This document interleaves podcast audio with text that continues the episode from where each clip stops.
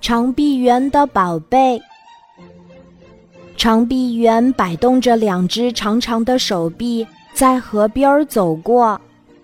在这里玩翻筋斗的两只小猴好奇地问长臂猿：“你是谁呀？手臂怎么这么长？”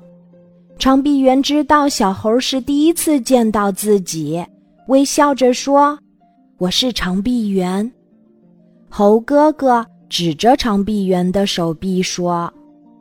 你的手臂太长了，和身体的其他部位不相称，难看死了。猴弟弟把自己的手伸到长臂猿面前，说：“你还是去医院做个手术，把手臂改短一些吧，那样才合适。”长臂猿笑着说：“长臂是我的特点，如果没有长臂。”我就不叫长臂猿了。再说，我的长臂在生活中很实用，这是我的宝贝，怎么舍得把它们改短呢？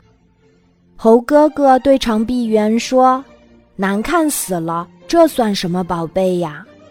猴弟弟对猴哥哥说：“看着他怪怪的长臂，我就觉得很不舒服。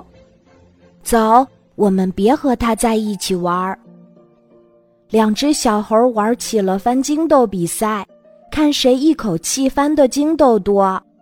猴哥哥和猴弟弟越翻越快，失去了控制，扑通一声，他们翻入了河中。两只小猴一边在水中挣扎，一边拼命呼救。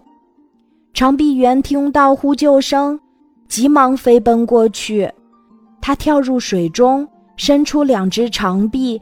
抓住猴哥哥和猴弟弟，把他们拉上了岸。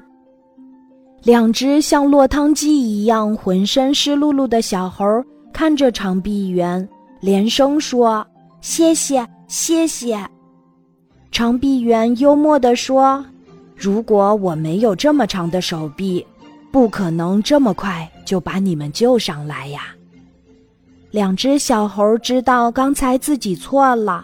脸刷的一下子红了起来。小朋友，你知道吗？